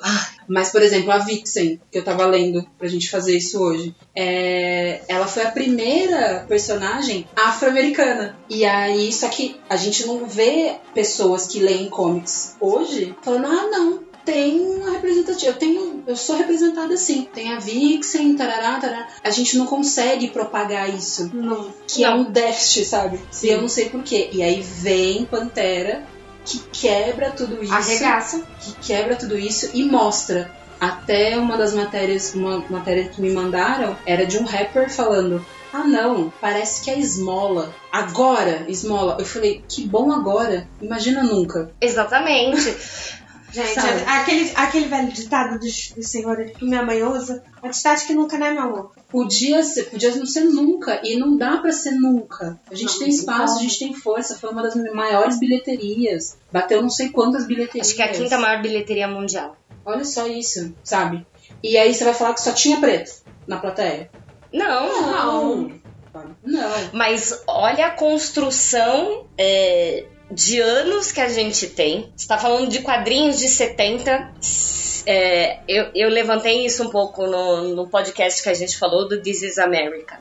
De filmes que a gente tem, é, alguns muito estigmatizados, né? é, mas que a gente tem um protagonismo negro que muitas vezes ou por ser muito comédia, a galera não dá aquele real valor, mas era um jeito de conseguir inserir. É, a gente tem um cinema negro muito forte nos Estados Unidos, que não chega aqui no Brasil. Sim. E- E tem canais, né? Tem canais. Negros. A gente não tem isso aqui. Que é onde passa a Oprah. A Oprah é um canal. É dentro da televisão negra. Era, né? Eu acho agora. Eu não Não, sei agora ela se- tem o canal dela. Ela, tem, ela, ela passa em TV aberta, né? Mas tem o canal negro. Mas o Pantera foi positivo pra, vamos dizer, esfregar na cara da sociedade de que é uma batalha que já vem de muitos anos, que hoje tá conseguindo ter uma expressividade grande no mercado. E mesmo assim, dentro, por exemplo, do, do MCU, pô, demorou-se 10 anos pra fazer um filme de um protagonista negro. Com um elenco da pesada, todo negro. De vilão a mocinho, a coadjuvante, a, a tudo. com um vilão real por um preconceito negro. Com um negro. Por uma coisa interna que não é mostrado. É, Voltando aí pro cenário da cultura, e ainda mais nesse mundo de super-heróis que a gente gosta, pra quem tá assistindo, quer dizer, pra quem assistiu Black Lightning no, no Netflix, Nossa. ele tem um- uma militância negra muito mais forte do que o próprio Luke Cage Isso. que mostra muito mais. Mas eles têm quase nada. Exatamente. Nada. Não, ele só retrata o cotidiano de um bairro que é 100% negro. É. Então é uma coisa que não precisa, não precisa muito da militância em si, porque é, é- é preto com preto, sabe? Não tem a influência do branco. Mas o melhor vilão, always, é o Cottonmouth. um beijo, Mahershala. Você é incrível. Mas você olha no Black Lightning, é, mostra isso. Tipo, do negro sucedido na sociedade, da filha dele que é lésbica E a outra filha que tá tentando ir mais pra militância, ele falando, não, pelo amor de Deus, fica aqui. fica aqui porque quer, tipo, porque quer proteger, quer. Diferente dos seus pais, né, Pan, que te ensinaram a, a militância desde cedo pra te proteger, pra você saber se defender. Hum. É, no Você tá seriado do meu lado, né? Que, É, tipo, que, que te põe Segura, segura aqui. pra te proteger. Não, pra você não enfrentar isso. É aquilo é, que eu falei. E muitas vezes o ataque é a melhor defesa. Sim. Não. E isso é o papel da mulher hoje na sociedade. Porque muitas vezes a gente faz comentários realmente atacando homens, porque o homem precisa entender que a gente tem o nosso espaço. E muitas vezes, se a gente não ataca, se a gente não briga, a gente não consegue. Esses dias no trabalho eu ouvi os moleques jogando tipo Fortnite lá do, do celular. Ah, porque você corre que nem uma mulherzinha. Cara, se você corre que nem uma mulherzinha, você deve correr pra caralho. Pra caralho, porque, pô, Né? só fica passando short. tipo, que é toda essa construção cultural. quero eu bater que nem mulheres, que nem no Pantera. Super! Quero eu ser cientista que nem a irmã do T'Challa, né? Que tem chances aí no MCU de ser Shuri, a, a a Shuri. Shuri, de ser a que dizem nos boatos que pode ser a Iron Heart. Sou eu! Sou eu! Mas também tem Quem dera. Tem o próprio menina que, que o Tony salva também no, no, no filme Que pode no- ser também. que pode ser no- também. No, então, Vingadores, no, no Vingadores no último. Então eu não sei, sabe? Pretinha, Tipo, tô dentro. Tem que quero- ser. É, Tem que ser. quero eu atirar que nem a Hit Girl. Sim, sim. Então, Não, é aquele lance que assim, quando você, quando você é negro, que eu tava até falando mais cedo do, do caso do- dos professores e da Viola, você sempre tem que provar que você é bom também, mais do que todo mundo. Sempre. Você tem esse peso. sempre. E aí, Aí uma- sempre tem aqueles lances, tipo, quando eu lutava, eu, assim, eu lutava numa. Fazia. Pra quem? Eu falando como se todo mundo soubesse da minha vida, né? Eu, eu lutei karatê durante 5 anos.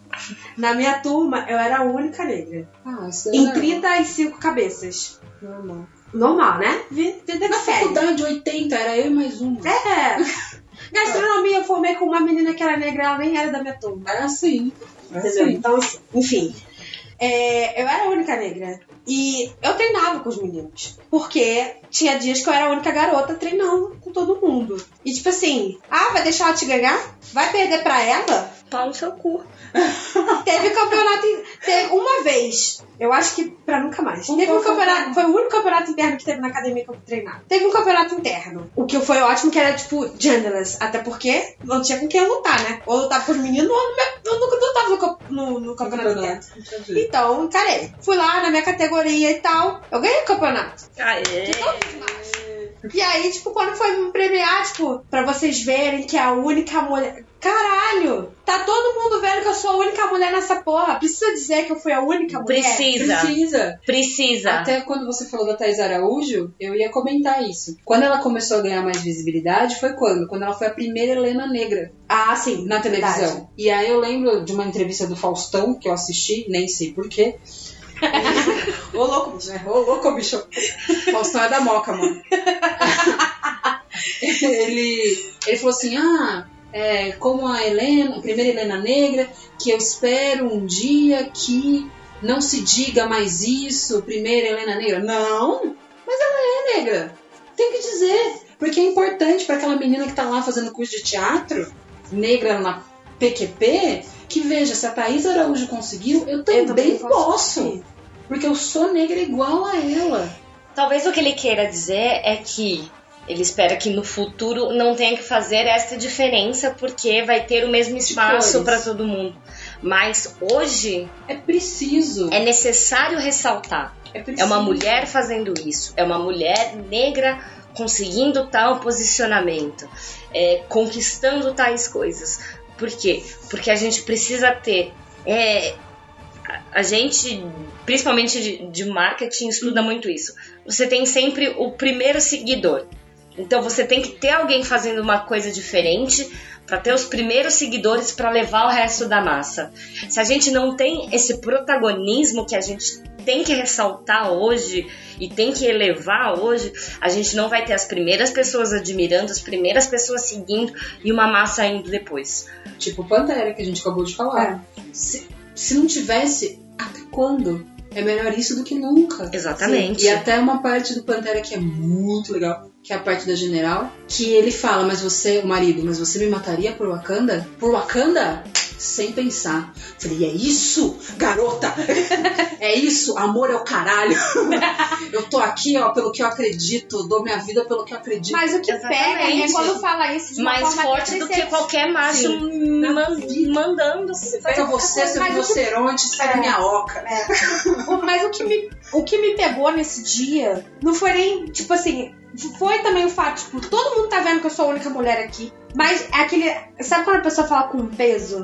É, se ela não disse. Se ela não disse com orgulho, Não é aquele orgulho. É tipo, incrivelmente, ela é a mulher que ganhou o campeonato. Porque, olha, não sabemos como isso aconteceu, porque eu treinei eles direito, hein? Sabe? Vão tudo apanhar depois do chão. É- é- essa- esse, esse, esse A peso. duvidazinha, né? Sabe? Aquela- Será que ele tá me elogiando? Ou será que ele tá triste porque ele tem que me elogiar? E a, e a Chibi falando da minha criação, cara, tenho muito que agradecer mesmo. Seu Francisco Tadeu Leonardo, Dona Maria Aparecida Machado, meus pais, Maravilhoso. que assim, é, fala isso numa letra do Projota. A minha cor nunca me atrapalhou, só me abençoou, sabe? Nunca foi um problema, nunca foi um problema. Problema de autoestima? Todo mundo tem, mas com a minha cor virava bicho, bicho, bicho. Falar que era morena, que era meio branquinha, que era- ou então falava ou macaca, nossa! Era bom você ter perna, hein? Porque era bom você ter perna pra correr, porque aí o bagulho vinha abaixo. Era porrada. Era porrada. Não. Não, não, não. Isso eu não ia admitir. Nunca ia admitir. Os meus pais davam apoio, assim. Bate. Depois nós resolve. adoro. Pode bater. Depois a gente resolve. Triste, né? Super pedagógico. Super pedagógico. Mas tudo bem. Antes de encerrar aqui, vou dar uma interrompidinha rapidinho. Eu também só tô gravando isso aqui porque eu fui libertado do cativeiro pra editar o programa pela TIB, né? Brincadeira. Primeiramente, eu peço desculpas a vocês por ter interrompido aqui. E segundo, eu não quero que vocês leiam isso como uma espécie de, ah, ele é o patrão do sala da Discord, por isso que ele tá fazendo essa interrupção aqui. Não, ninguém é o patrão do sala da Discord, não. Todo mundo aqui tem direitos iguais e a gente tem que dar o crédito para quem merece efetivamente. E eu parei esse momento só para dar o crédito efetivamente pra Tibi, pra nossa querida Tibi, e pras garotas que fizeram esse brilhante programa com vários pontos que a gente não teria nenhuma ótica, nenhuma propriedade para falar disso, entendeu? Então, ter acesso a pessoas como as garotas que foram apresentadas aqui, como a Tibi que tá toda semana com a gente, só me enche de orgulho e só me faz tipo, ter certeza que esse projeto vai dar certo e que acima de isso tudo ainda tem a questão que a gente tem que respeitar sim o direito de todo mundo, que todo mundo tem seu espaço, todo mundo tem sua voz e ninguém é maior que ninguém, entendeu? A Tibi trouxe a ideia desse programa muito, vamos colocar em cima da hora, e a execução dele era muito difícil e ela conseguiu executar primorosamente bem. Eu falo em aspectos técnicos assim, entendeu? E tipo, eu acho que você 80, 85% das pessoas que eu já convivi e que tiveram que fazer execução rápida assim, não tiveram, tipo, 50% da competência que ela teve, entendeu? Então não é só uma profissional assim que tem só uma perspectiva diferenciada. Ela tem inteligência, capacidade, talvez muito maior que qualquer um que tá aqui no sala do Discord toda semana, entendeu? Então mais uma vez parabéns para vocês e eu espero que vocês voltem mais vezes aqui porque foi muito divertido, entendeu? Falou e um grande beijo para todo mundo aí. Meninas, para a gente encerrar, queria que vocês deixassem um recado pro pessoal dessa posição de como mulheres negras, o que, que vocês esperam que a sociedade abra os olhos. Eita. Nossa. Peguei. Pegou. Pegou. Bateu fundo no meu coração. Eu acho, eu acho não, eu tenho certeza, com todas as fibras do meu corpo, que eu queria, eu desejo que as pessoas tentem compreender. Tentem abrir a cabeça, tentem alcançar o que é não ser uma maioria. Se coloquem do lado de cá, inverte a situação. E se você um dia ligasse a televisão e você não visse a Angélica apresentando estrelas, mas que fosse a Thais Araújo, o que, que você ia sentir? Orgulho! O que, que você ia sentir? E aí, você saísse de casa e só porque você tá com um short curto, é, você tá abrindo as portas para qualquer desconhecido te violentasse em qualquer esquina. Pode ser uma coisa muito extremada o que eu tô falando, mas isso acontece. Acontece. Isso acontece. É porque a gente em São Paulo é mais abre um aspas civilizado no centro, que algumas coisas são mais aceitas. Mas quanto mais para periferia você for, quanto mais para regiões é, mais carentes no país, tudo isso é muito mais nítido. Então eu, eu quero desejar para as pessoas mais empatia, que elas consigam se colocar no lugar dessas outras pessoas, dessas minorias e tentem entender, porque não é só porque você é branco que essa luta não é sua, a gente precisa de você, a gente precisa da sua consciência, da sua educação, da sua propagação. E eu quero dizer para as mulheres negras que estão ouvindo isso hoje, eu espero que elas ouçam isso hoje. Primeiro que você é linda, você é maravilhosa e você não está sozinha. Aplausos. Muito obrigada. Não, não sei nem o que falar depois disso. Eu vou dar um recado para as mulheres, que acho que pode dar um recado geral. Você não tem que sentir vergonha de ser mulher negra. Começa por aí. Não sinta vergonha de ser mulher negra, não se sinta diminuída por ser mulher negra. Tenha orgulho de quem você é, do jeito que você é. Não tenha vergonha de entrar num espaço e todo mundo tá te olhando. Ou alguém chegar e falar, nossa, você é exótica, qualquer coisa desse tipo. Você é você e você é demais. Você é importante. Você é foda. Não tenha vergonha de ser sensível quando você precisar ser sensível. Se respeite. E se respeite mais do que os outros vão te respeitar. Isso. Ap- tenta aprender a conhecer seus limites. Acho que é isso. Não, linda. Palma, palma. Não, e, e depois dessa conversa. Adoro essas palmas. E de Libras. De Libras, tá? A gente tá fazendo. É lindo essas palmas. Depois dessa conversa, eu, eu já falei isso, já, já soltei várias vezes até no Twitter, comentei. Eu sou aquela pessoa que às vezes eu tô andando na rua e eu vejo uma mulher negra com o cabelo todo estilizado. Assim, aquela mulher negra que pode estar simples, sem maquiagem, mas sabe, que você olha pra ela e você fala, ela é linda. E muitas vezes eu tenho vontade de parar e falar, nossa, tipo, você é linda, mas eu fico com receio de falar isso, de achar que ela tá Ah, ela tá me dando mole. que eu tô cantando, que é uma coisa.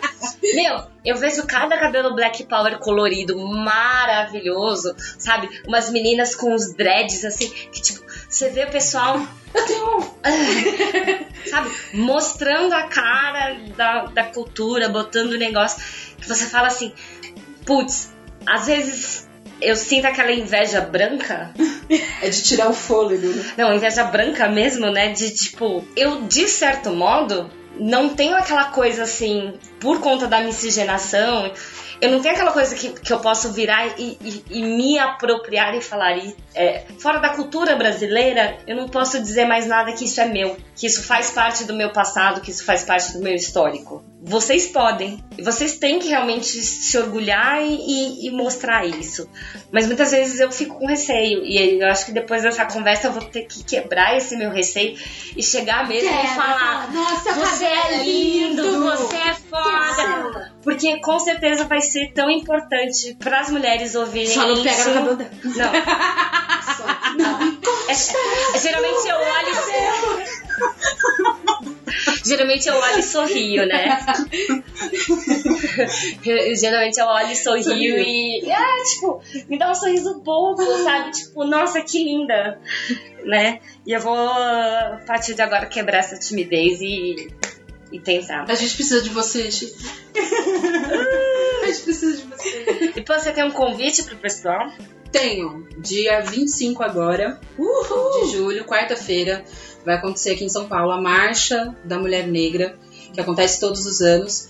A concentração vai ser na Praça Roosevelt a partir das 5 horas e a gente vai marchar por mais um dia da mulher negra latino-americana e caribenha, com orgulho e contra todo esse preconceito que a gente batalha aí há tantos anos. Espero vocês! É isso aí.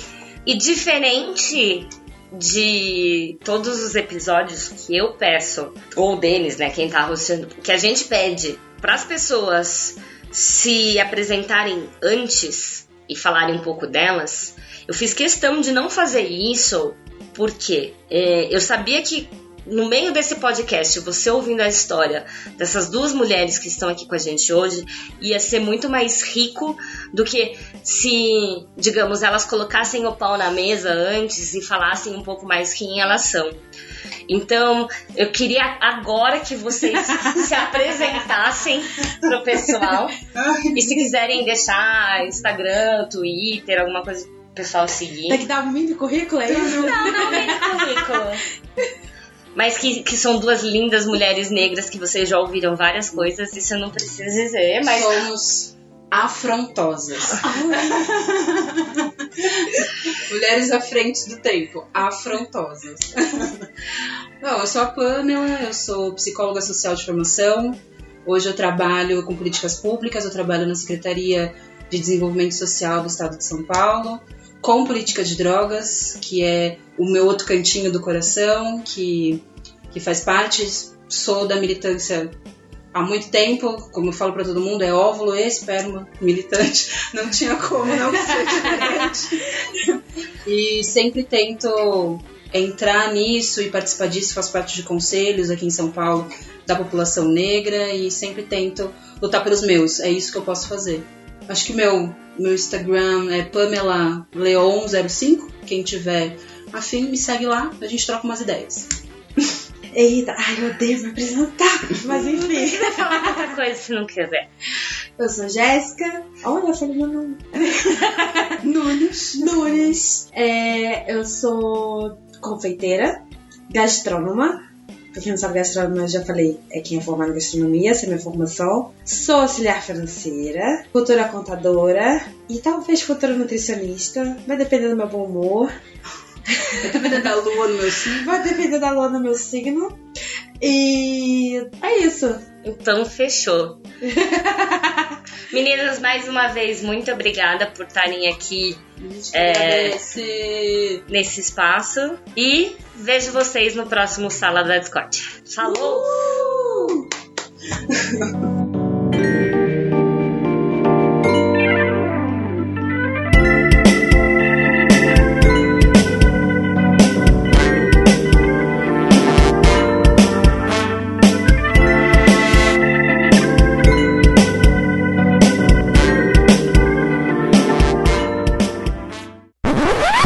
Só tem calcinha, só tem calcinha, só tem calcinha. Ô, tá sem calcinha. Deixa a polícia passar. Eu, polícia veio. É pra interditar. É que a gente tá queimando sutiã, né? Já veio a polícia. Vila Revolução. Aí é assim, já vem a polícia. É preto? Prende! Nossa, me... maldade. Maldade. Este podcast foi editado por Denis Augusto, o analisador.